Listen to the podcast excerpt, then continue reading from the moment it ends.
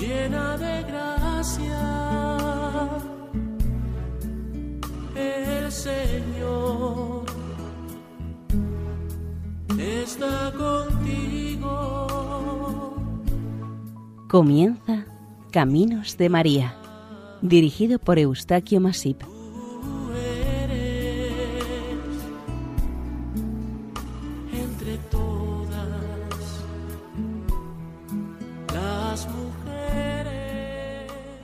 Bienvenidos al programa Caminos de María, realizado por el equipo de Radio María en Castellón, Nuestra Señora del Lledó.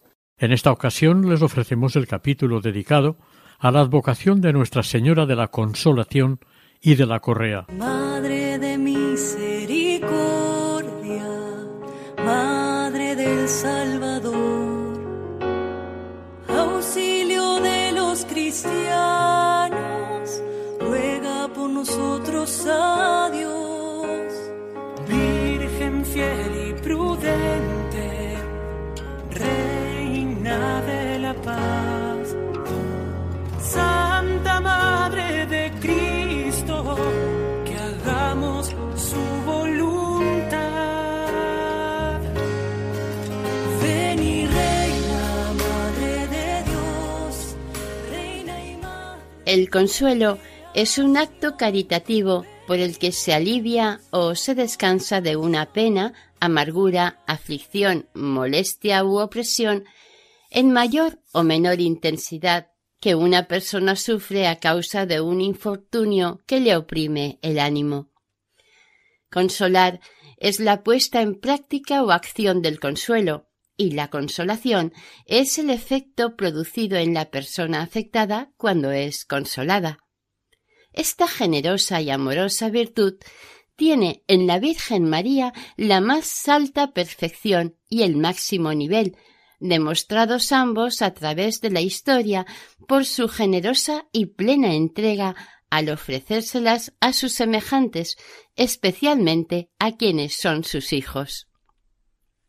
En la letanía lauretana es esta una de las tantas advocaciones de las que Nuestra Señora tiene y ofrece a sus hijos. Cuando en una de estas devociones se dice consuelo de los afligidos, se hace referencia a todas las personas, creyentes o no creyentes, porque de todos es la Madre que vela por nuestro bien. Ella nos ofrece y entrega todo su respaldo, afecto, comprensión y consuelo. La devoción mariana de la Virgen de la Consolación nace oficiosamente al mismo tiempo que la orden religiosa agustiniana entre los siglos XIII y XIV. Es muy probable que esta relación con los agustinos sea mucho anterior. Esta está basada en una leyenda que, aunque no tiene un fundamento histórico, es aceptada piadosamente por los fieles devotos. Esta leyenda nos cuenta que en una ocasión la Virgen María se le apareció a Santa Mónica y a su hijo San Agustín y les entregó una correa. Dicho objeto fue integrado en el hábito agustiniano cuando los miembros de esta orden tomaban su hábito, como también ha sido tomado en otras órdenes religiosas. Desde la fe del creyente, la consolación es totalmente constitutiva en Nuestra Señora. El sí de la Virgen, aceptando ser la Madre de Dios ante la propuesta del Arcángel San Gabriel, es un supremo triple acto de fe, esperanza y caridad, y en esta última quedaría incluida la consolación, el consuelo. Cuando su Hijo, nuestro Señor, estaba crucificado en el Gólgota, dirigiéndose a ella y a Juan, la nombró Madre de la Humanidad y a la humanidad hija suya, la cual estaba representada en ese momento por el apóstol Juan. La madre se sobreentiende que es consoladora para sus hijos, para su familia, es la siempre dispuesta a mitigar aquella pena o disgusto que cualquier miembro de su familia pueda tener o padecer. La Orden de San Agustín y posteriormente los agustinos recoletos fueron y son muy devotos de esta advocación. Es una de las advocaciones más integrada entre las varias que contempla el espíritu agustiniano. Podría decirse que la devoción a esta imagen de la Virgen de la Consolación unifica todas las órdenes religiosas nacidas bajo el carisma agustiniano.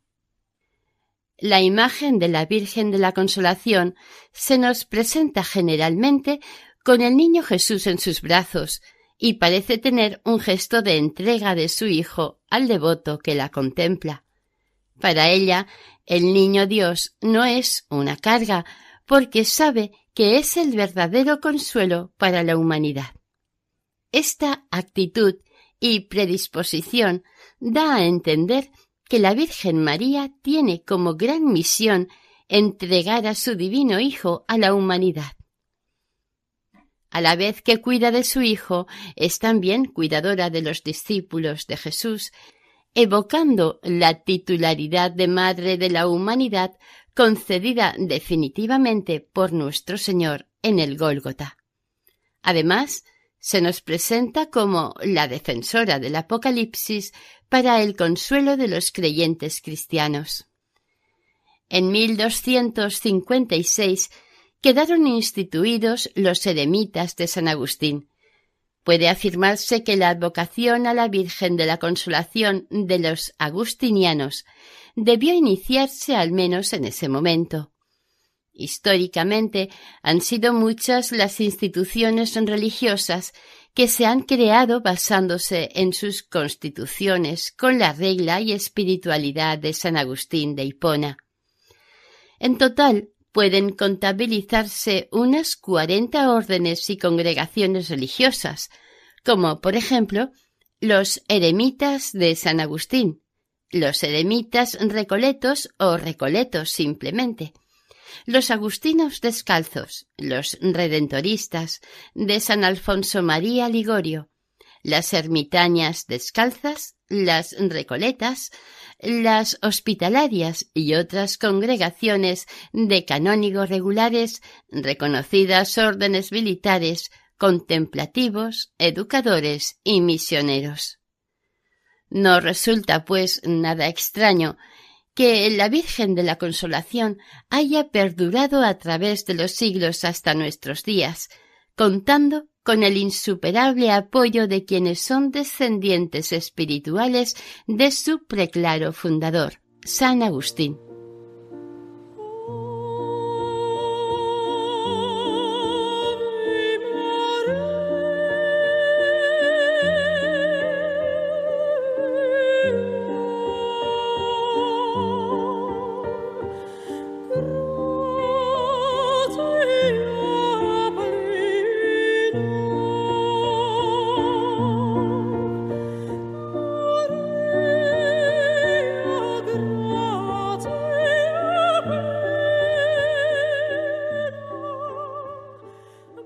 Les recordamos que están ustedes escuchando la advocación dedicada a Nuestra Señora de la Consolación y de la Correa dentro del programa Caminos de María en Radio María. La tradición mariana de los agustinianos quedó confirmada en las cartas útiles de finales del siglo XVIII del padre Agustino Descalzo, fray Miguel Zorita de Jesús María. En una de estas cartas reconoce a la Virgen de la Consolación como patrona de los cinturados, como son llamados los laicos que ciñen la correa de San Agustín, uno de los principales distintivos de esta orden, pero, según otra opinión de otro religioso agustino, en su origen, correa y consolación fueron dos entidades distintas. De manera oficial y real, la vinculación de la Virgen de la Consolación con los agustinos empieza en el siglo XV. Pertenece a este siglo la sabida leyenda mariana en la que, según la piedad de los devotos, narran que cuando Santa Mónica sufría por la actitud frente a la vida que tenía y llevaba su veleidoso hijo Agustín, la Santísima Virgen se le aparecía para consolarla con frecuencia. Santa Mónica encontraba un gran consuelo en sus continuas oraciones para que su hijo Agustín volviese al seno de la Iglesia. Frente a esta constante preocupación, sucedió el fallecimiento de su esposo, Patricio, y Mónica meditó la desolación de esta pérdida basándose en la pena que tuvo de sentir la Virgen María al perder a su hijo, Jesús, clavado y muerto en la cruz. La narración sigue contándonos que un día la Virgen María se apareció ante Mónica vestida de negro y ceñida con una correa del mismo color, hablándole de esta manera Mónica, hija mía, este es el traje que vestí cuando estaba con los hombres después de la muerte de mi hijo. El mismo vestido que llevarás tú en señal de tu devoción hacia mí. La alegría de Mónica al oír estas palabras de la Virgen debió ser indescriptible, aunque debió ser aún mayor cuando llegó la conversión de su hijo Agustín. Como este hábito pasó a ser un signo de amor de la Virgen María, Mónica lo aceptó y vistió durante el tiempo de viudedad. Es más, por consejo de Santa Mónica, San Ambrosio y San Simpliciano también lo vistieron por primera vez, al igual que su hija Perpetua y unas sobrinas. Consta que en 1450 esta devoción mariana estaba extendida en el centro de la península itálica. Fray Martín Valcherense, del convento agustino de Santiago, en Bolonia, predicó en sus sermones la devoción a Nuestra Señora de la Consolación, despertando el interés y la atención hacia esta imagen de la Virgen a muchísima gente devota que, con el paso del tiempo, constituyeron una cofradía dedicada a esta advocación de la Virgen. Este mismo fray Martín, al mismo tiempo que predicaba, mandó que pintaran un cuadro de esta advocación y lo instaló cerca de la puerta mayor de la iglesia, dándole el título de Nuestra Señora de la Consolación, reforzando el interés despertado entre los fieles devotos. En estos tiempos de la mitad del siglo XV, los laicos corrigiatos o cinturatos iniciaron la constitución de una cofradía dedicada a Nuestra Señora de la Correa, denominándose Archicofradía de la Correa, convirtiéndose de esta manera en la primera cofradía dentro de la Orden de San Agustín. En aquellos años, la orden agustiniana estaba de moda en Italia, coincidiendo en que en ese momento estaba abierto el proceso de canonización de Fray Nicolás de Tolentino, canonizado por el Papa Eugenio IV en 1446. El incremento de la devoción por la Virgen de la Correa coincide con la creación de la congregación de las mantelatas y los mantelatos, dentro de los agustinianos. En verdad, era una tercera orden agustina que no se dedicaban a la vida consagrada. Vestían en el siglo el hábito propio, pero llevando la correa de los frailes agustinos. Ya a finales del siglo anterior las mantelatas se formaron por concesión dada por el Papa Bonifacio IX y las constituían matronas y viudas en general. Con el Papa Pablo II, en 1470, se crearon los mantelatos.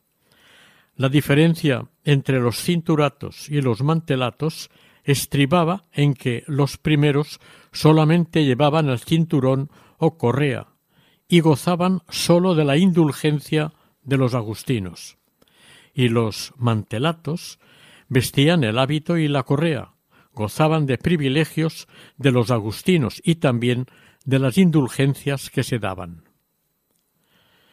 La imagen de la Virgen de la Consolación, llamada también de la Sagrada Correa, es la titular de la Tercera Orden de San Agustín.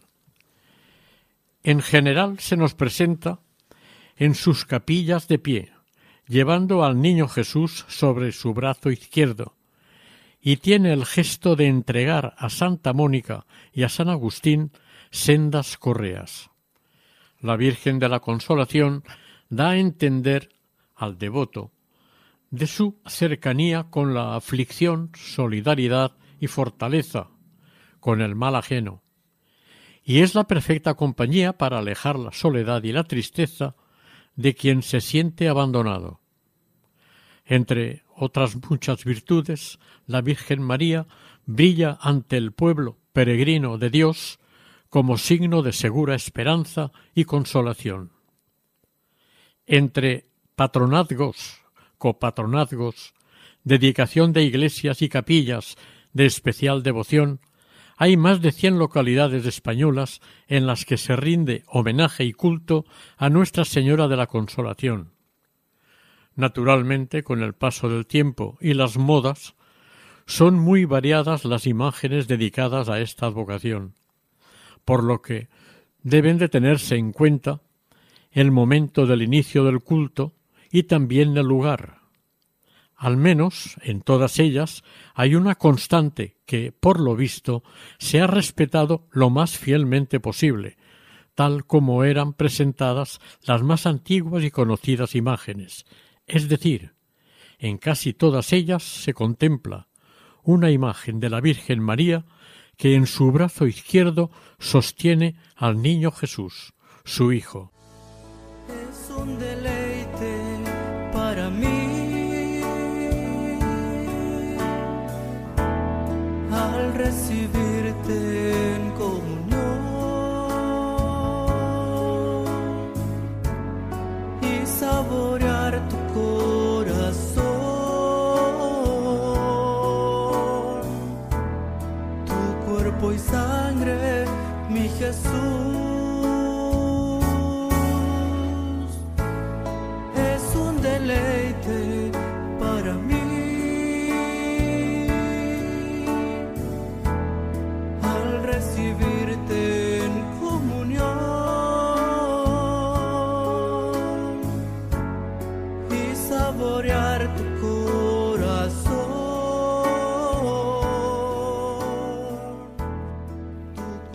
Les recordamos que están ustedes escuchando en Radio María el capítulo dedicado a Nuestra Señora de la Consolación y de la Correa, dentro del programa Caminos de María. incomparable.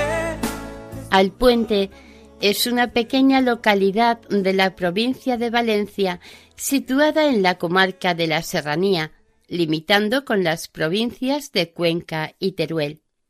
Históricamente ha sido una población de frontera entre el antiguo reino de Valencia, Aragón y Castilla, teniendo una gran relevancia en la formación del reino de Valencia por su carácter fronterizo en tiempos de la Reconquista.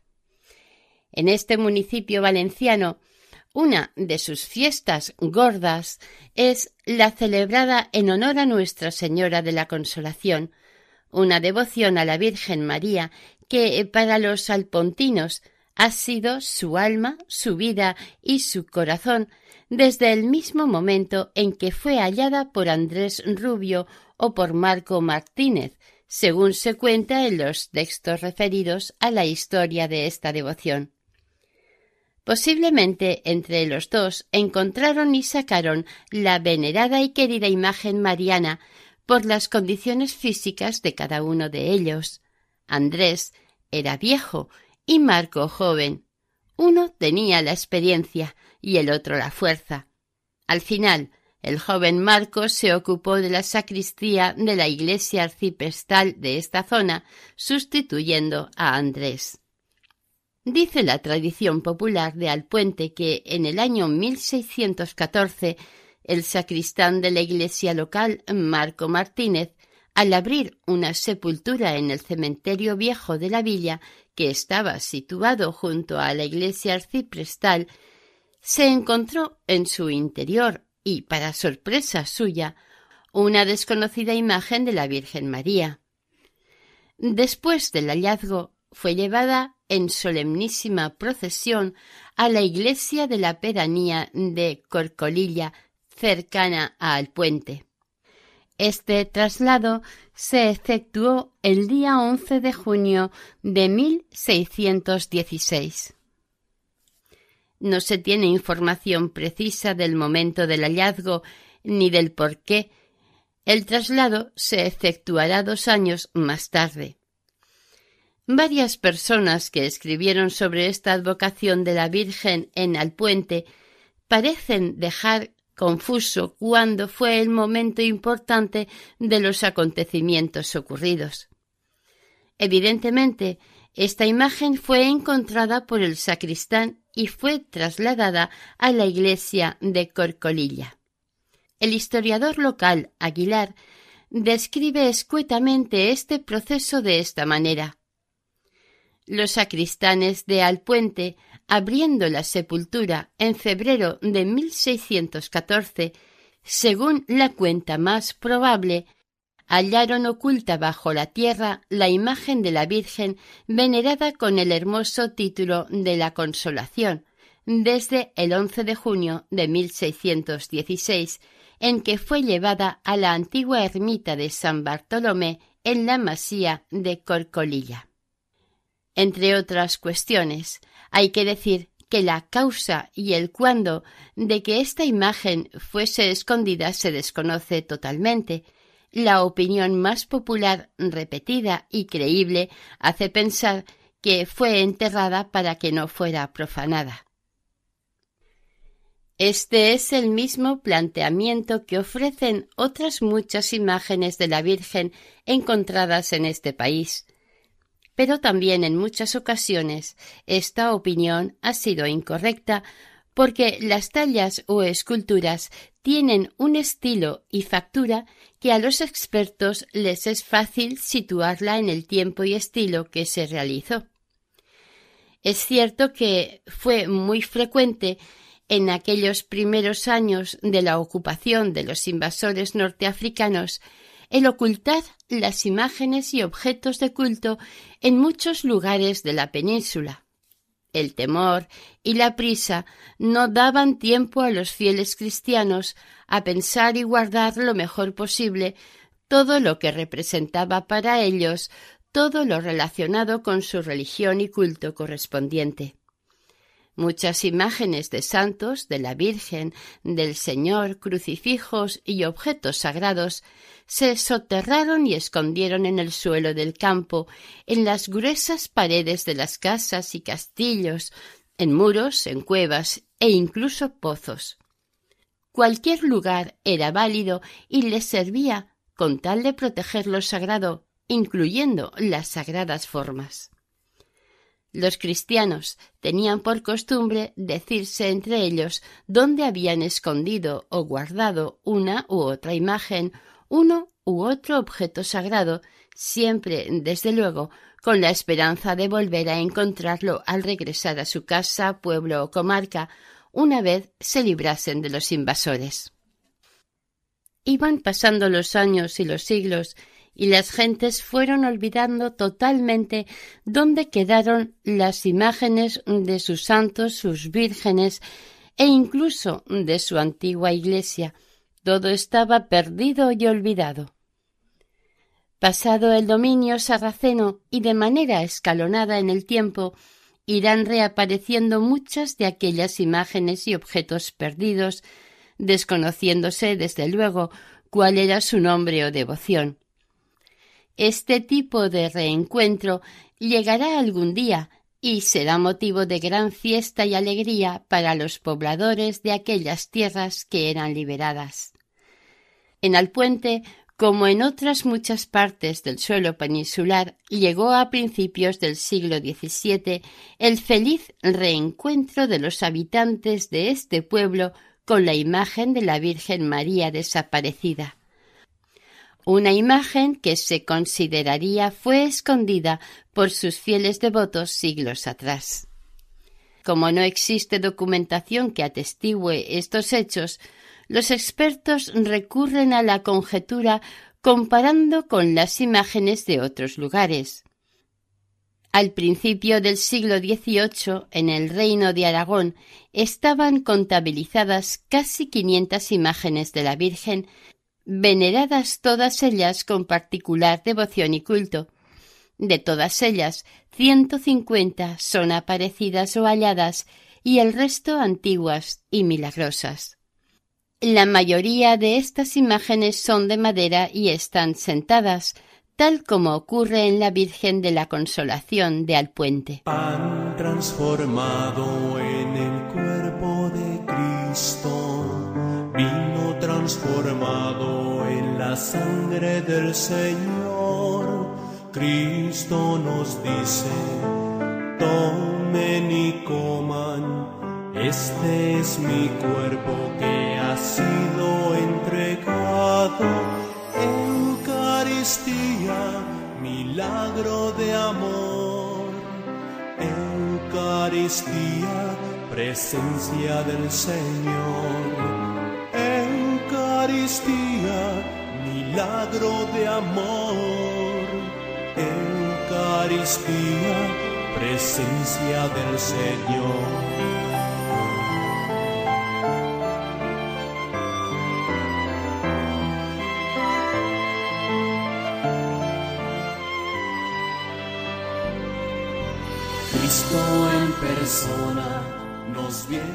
Les recordamos que están ustedes escuchando el capítulo dedicado a Nuestra Señora de la Consolación y de la Correa, dentro del programa Caminos de María, en Radio María. Esta imagen alpontina de la Virgen de la Consolación es una talla de madera, posiblemente en madera de álamo blanco, policromada. Está en posición sedente, es decir, sentada, sobre una base o escaño de factura irregular, sin respaldo, ni brazos ni pomos en los extremos, y por su decoración podría ser de estilo gótico. La imagen en sí, con el niño Jesús sentado sobre la rodilla izquierda de su madre, mide algo más de cincuenta centímetros. Es de factura irregular, por las desproporciones que presenta en su cuerpo y extremidades. Sin embargo, su rostro es hermosísimo, de mirada penetrante, curiosa, elegante, y nos ofrece una leve sonrisa en su perfecta cara. La Virgen, con su mano izquierda, sostiene al niño Jesús, que apoya su piececito izquierdo sobre la misma rodilla izquierda de la Virgen María, y el piececito derecho queda recogido entre los pliegues del vestido de Nuestra Señora. Con la mano derecha, la Virgen sostiene la bola del mundo, llamando la atención sus cinco dedos excesivamente largos. Los pies de la Virgen están calzados con zapatos cordados y en punta. Las manitas de Jesús, también desproporcionadas, con la izquierda, que es doble en tamaño que la derecha, mantiene un librito. Con su manita derecha parece bendecir a quien le mira. Los pies del niño, sin terminar de definir, parecen unas medias bolitas con los deditos toscamente marcados con rayas. Tanto la Virgen como el niño están vestidos con túnica azul, con pliegues claramente de estilo gótico, sobre la túnica, la Virgen está cubierta con manto, sin adornos, que le cubre el hombro izquierdo y le cae por debajo del hombro derecho. El cabello de la madre es dorado, como el pedestal sobre el que está asentada. Su rostro, como se ha dicho anteriormente, es muy hermoso, alargado, sonrosado, regular y proporcionado en todas sus partes. Es de nariz afilada y labios encarnados. Sus ojos abiertos y escrutadores pierden la mirada al fondo del templo. aunque se considera una imagen muy antigua, para algunos estudiosos de estos temas se la sitúa entre los siglos XIII y XIV, es decir, en el gótico. En la espalda de la imagen de la Virgen existe una apertura a modo de hornacina, conteniendo un pergamino escrito y firmado por el notario Andrés Rubio, con la explicación de las reliquias que contiene, guardándolas y protegiéndolas. Estas reliquias, según acta notarial, pertenecen a los siguientes santos San Juan Bautista, San Abdón, San Senén, San Vicente Mártir, San Vicente Ferrer, San Luis Beltrán, San Francisco de Paula, San Roque y una piedra originaria del Monte Calvario. La devoción de los fieles durante un tiempo hizo que empezaran a cortar pedacitos de la madera de este grupo escultórico. Estas incisiones acabaron abriendo un boquete en el banco y en el ropaje de la Virgen. Cuando la imagen se puso en su camarín, se la protegió con una cristalera. A partir de este momento, el conjunto formado por la imagen quedó a salvo de la indiscreta e improcedente actuación de algunos devotos. Desde la elevada corcolilla, esta imagen mariana dirige su bondadosa mirada y protección a todos los habitantes de Alpuente. A ellos irradia sus gracias, sus dones y sus bendiciones. No faltan nuevos testimonios sobre esta historia, como el de María Collado, una vecina del lugar, sobrina del racionero, Rubio, que asegura lo que le contaron sus padres y abuela. Entre otros detalles, dice que el cura Miguel Ferrero mandó que la imagen de la Virgen fuese lavada y le quitasen la tierra y la puso en el altar de San Esteban. Estando los capitulares del ayuntamiento juntos, sugirió que podía llevarse a Corcolilla la imagen hallada, ya que en la parroquia ya tenían a la Virgen del Rosario. El testimonio de Andrés Rubio relata la gran procesión realizada en Corcolilla el 28 de abril de 1616. Este dato da a entender que la imagen de la Virgen ya estaba allí. Este mismo testigo cuenta además que en once días del mes de junio del año de la Natividad del Señor de 1616, día del apóstol San Bernabé, por devoción de los devotos de Nuestra Señora y a petición de aquellos, se llevó y puso en la ermita dedicada al apóstol, en Corcolilla, la devoción de Nuestra Señora de la Consolación, para el consuelo de sus devotos. Entonces, pues, se dedicó la ermita a esta devoción. Esta nueva titulación fue acogida con gran alegría y dio motivo para mucha fiesta, asistiendo a la solemne procesión el rector de la iglesia parroquial de la villa de Alpuente, Mosén Miguel Ferrero. Antes de la procesión llevaron a casa de la tía Elvira, una buena mujer de Corcolilla con problemas de desplazamiento, para que rezara el Santo Rosario ante la misma imagen de la Virgen de la Consolación. Después de la procesión sería bajada a la parroquia. Una notable curiosidad y coincidencia iba a darse con el traslado de la Virgen de la Consolación a la iglesia de San Bernabé. En hebreo, la palabra Bernabé significa hijo de la consolación y a partir de este momento iban a estar juntos la Madre de la Consolación y el Hijo de la Consolación, un nombre que se le puso a esta imagen mariana por expresa petición de sus fieles devotos.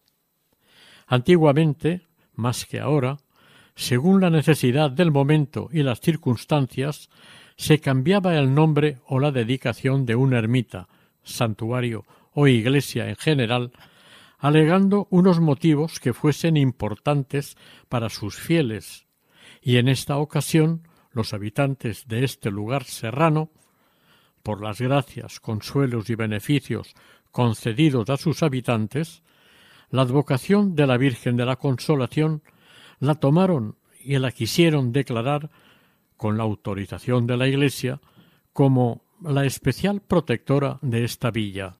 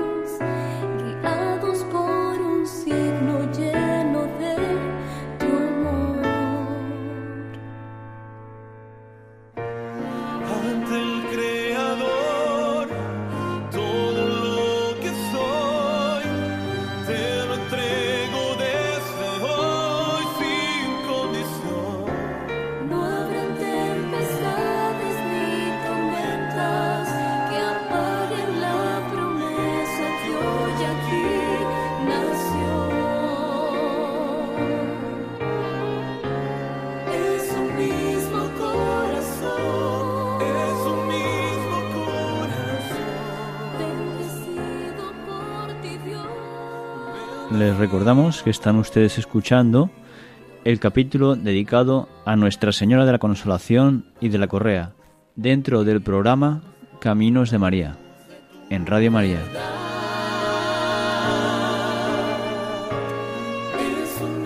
El proceso para llegar a esta situación no fue ni rápido ni fácil.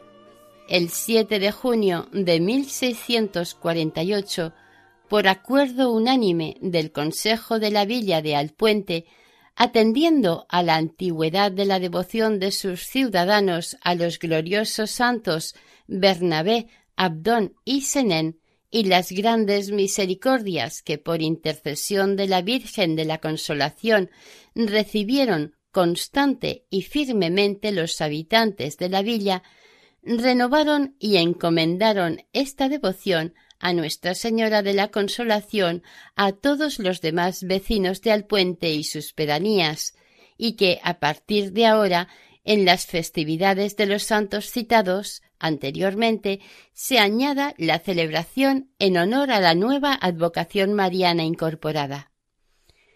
La autoridad municipal aprobó y estableció para cumplir todos los convecinos que, en las festividades de los citados y gloriosos santos y de la Virgen María de la Consolación no trabaje persona alguna bajo sanción económica, y que esos días se celebre una misa rezada a la que asistan los oficiales, a la vez que el público en general ayune en sus vísperas. A finales del siglo XVII e inicios del XVIII se determinó que a causa de los estragos producidos por una enfermedad declarada en la villa y sin conocer sus causas y origen, el Consejo Municipal acordó llevar a San Blas a Corcolilla y traer de ésta a la Virgen de la Consolación. También pedir al síndico de Valencia que viniera al puente un protomédico para que averigüe qué especie de enfermedad se padece en este municipio que causa muchos estragos. Al parecer, según comunicó el ayuntamiento, desde el primer instante en que se ha traído la imagen de la Virgen Nuestra Señora, nada más entrar a esta villa, se ha experimentado milagrosamente mucha mejoría hasta el punto de que dejaron de caer más habitantes enfermos y sanar los demás. En agradecimiento por este milagro, debido a la Virgen de la Consolación, se determina que se realice una gran fiesta a la Virgen Santísima con predicadores y soldadesca. Estos hechos se han recordado tradicionalmente con el nombre de fiestas grandes del año de la enfermedad, celebrándose el segundo domingo del mes de mayo. Avanzado el siglo XVIII en la iglesia de Corcolilla, se habían hecho varias reformas y ampliaciones y se pensó en construir un hermoso camarín dedicado a la Virgen a espaldas de su capilla en el altar mayor. Su párroco, el reverendo José Salvador Martínez de Raga, describió el camarín dando todos los detalles escrupulosamente. Resaltó los valores y belleza del camarín con sus trabajos decorados, las estampas alusivas a la Virgen e imágenes que acompañan a Nuestra Señora. Las obras se iniciaron en el mes de abril de 1784 y finalizaron a principios del mes de mayo del mismo año. Un camarín rectangular de seis con treinta metros de largo por cinco metros de ancho y catorce con veintiocho metros de altura, muy hermoseado en su interior con pinturas y cuadros alusivos a la Virgen y los milagros que se le atribuyen a personas de la localidad o a los santos venerados en Alpuente. El suelo y el zócalo presentan una magnífica cerámica y losa valenciana. Los devotos de mayor poder económico colaboraron en la consecución de toda esta valiosa y bonita decoración. Puede decirse que, en la actualidad, el camarín conserva su belleza e interés entre los aficionados a la cerámica, no en vano se ha tenido que rectificar muy poco de esta sala de la iglesia últimamente. Únicamente se han perdido los cuatro tarjetones del anillo del cascarón desaparecidos en 1936 y que en 1967 fueron sustituidos por otros. Cada uno de ellos representa un ángel y llevando uno un laúd y otro un cesto de flores, otro una corona y el último una custodia. También se han dado como desaparecidos el lienzo del hallazgo, el del traslado de la imagen desde Alpuente y el del milagro a Isabel Herrero, a la que curó de un grave cálculo nefrítico. Hoy en día los vacíos de los muros sin lienzos están ocupados por exvotos, vestimentas de todo tipo y cuadros. Todo esto sustituyendo los exvotos desaparecidos en tiempos de guerra y que los actuales fieles devotos entregan y van acumulando en las paredes como sincera muestra de agradecimiento y afecto a Nuestra Señora de la Consolación. En su pequeño museo pueden contemplarse gran cantidad de objetos regalados a la Santísima Patrona de Alpuente, un armonio de 1927, mantos, alhajas, coronas, cabelleras, guiones, estandartes, rosarios e incluso las andas. También valiosos objetos del culto figuran en esta exposición. Las gracias y favores alcanzados por el pueblo y los fieles de la mano de la Virgen de la Consolación son numerosos. Téngase en cuenta que esta advocación es venerada y querida en varias localidades del interior de Valencia del entorno de Alpuente. Estos hechos han sido recogidos por don Lázaro Ramiro en su libro sobre la historia de esta devoción y algunos de los señalados hechos tienen o tenían el suceso vivido pintado en un cuadro. Alpuente hasta 1960 perteneció secularmente al obispado de Segorbe y en este año citado pasó a pertenecer a la archidiócesis de Valencia. A continuación, conoceremos algunos hechos milagrosos de esta advocación mariana.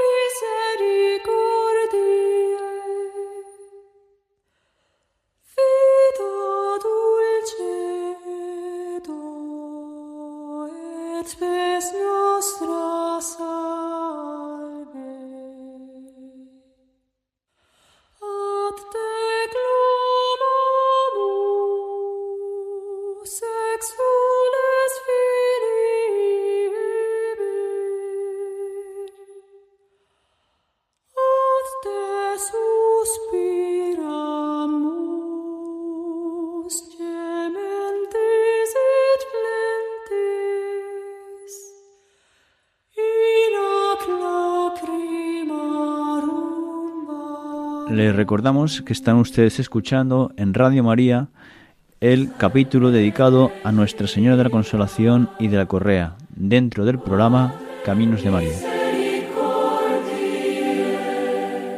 En 1654, Miguel Sebastián Jiménez se hallaba guardando el ganado de su padre en la partida de Ontanar de Alpuente. Al levantarse una fuerte tormenta, se protegió junto al ganado, debajo de una sabina. Estando debajo del árbol, cayó un rayo en lo alto de la sabina y corrió por su tronco hasta el suelo, dejándola descortezada totalmente. Hirió al pastor en el hombro derecho, costado y vientre. Luego le pasó a la parte izquierda y a la rodilla, dejándole marcada una larga cinta roja. El pastor cayó al suelo, sin sentido, pero poco antes invocó fervorosamente a la Virgen. Al cabo de un rato se levantó del suelo y se encontró totalmente sano y sin heridas. Solamente le escocía la zona de la cinta roja marcada por el rayo. Esta cinta marcada la tuvo el resto de su vida, para su recuerdo y agradecimiento a Nuestra Señora. Cinco años más tarde, en 1659, la mujer de Simón Cibera, llamada Isabel Herrero, estaba sufriendo un gran dolor causado por una gruesa piedra que le quedó atravesada en el uréter. Con este doloroso problema estuvo tres años y los médicos estaban admirados. Isabel cada día encomendaba su mal a la Virgen, rezándole el rosario y muchas otras oraciones.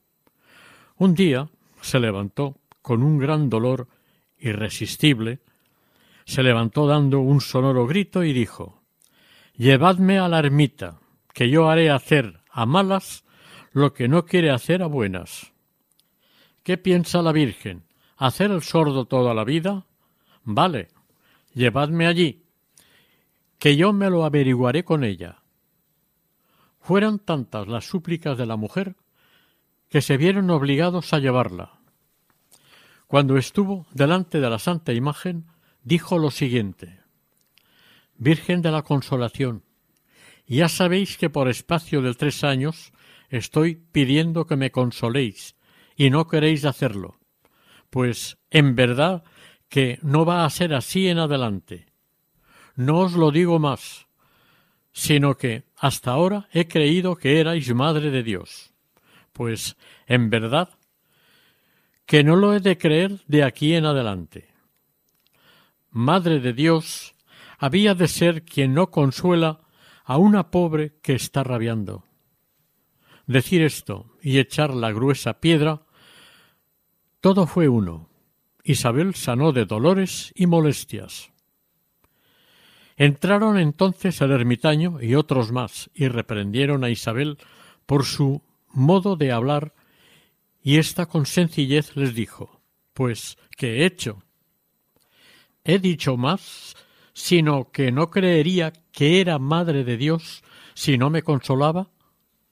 En verdad que pienso haberle hecho mucha merced, pues de esta manera harán más caso de ella de aquí en adelante. Y si he dicho mal, ya no lo haré más. La piedra la llevaron a Valencia y la engastaron en un cristal y se conservó en la ermita de Corcolilla. En 1711 la imagen de la Virgen estaba en Alpuente, donde había sido trasladada para librar a la localidad de una plaga de langosta, y, llevándola en procesión por las calles de la villa, cayeron dos grandes piedras del campanario sobre la procesión. La mayor piedra cayó entre el rector y el racionero. Un notario presente tomó nota del suceso y escribió Dicho portento ocurrió cuando el clero cantaba Móstrate ese matrem del himno Ave Maris Stella, coincidiendo con los gozos que tradicionalmente se le cantaban a la Virgen. Por esto, este suceso se interpretó como milagroso. Despedidas de una torre, algunas piedras fatales, en tan impensados males, vuestra presencia socorre, llevándoos en procesión vuestro clero fervoroso. Sed nuestro amparo amoroso, Virgen de consolación. Por último, el referido a la siguiente historia acontecida en octubre de 1939. En Corcolilla se presentó una epidemia de fiebre tifoidea, al haberse contaminado las aguas potables de esta localidad, por las aguas procedentes del lavabo de ropas del cercano hospital militar. En tres días enfermaron dieciocho vecinos de Corcolilla. Tres de ellos murieron a los pocos días, y otros se pusieron muy graves. Al analizar la causa determinaron aislar la aldea, y no se encontraba gente cualificada para cuidar a los enfermos. Algunos vecinos pidieron permiso al señor cura de ese momento para acudir ante la imagen de la Virgen de la Consolación, llevándola en procesión penitencial y de súplica por las calles del pueblo. En ese preciso momento, la enfermedad se detuvo y no murió ninguno más de los enfermos. La fiesta trianual en honor a la Virgen de la Consolación es muy concurrida y celebrada por las gentes que llegan de los pueblos de la comarca, pero la convocatoria alcanza a todos los lugares en los que viva una familia alpontina o una sola persona de origen alpontino. El segundo domingo de mayo es la fecha cumbre de esta celebración. La precede una novena con rosario y cantos típicos dedicados a la Virgen.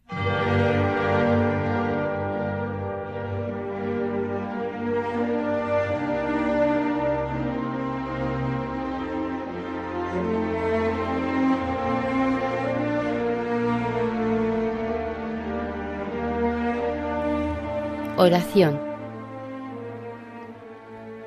Virgen María de la Consolación, socorre a los desgraciados, ayuda a los débiles, ruega por tu pueblo, santifica al clero, conforta a tus devotos, consuela a los afligidos, y lleva al cielo a todos quienes te invoquen sincera y humildemente. Así sea, Madre.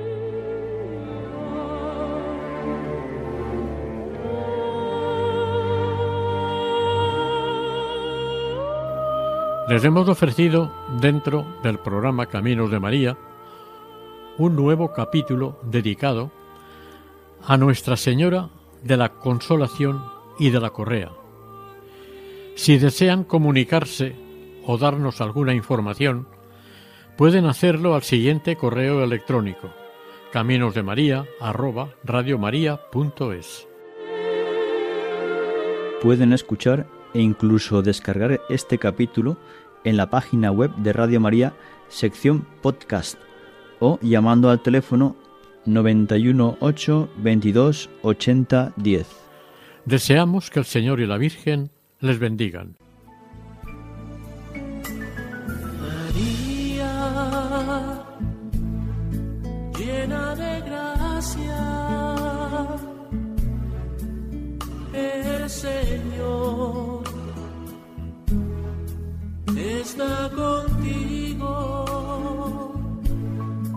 Han escuchado en Radio María Caminos de María, dirigido por Eustaquio Masip.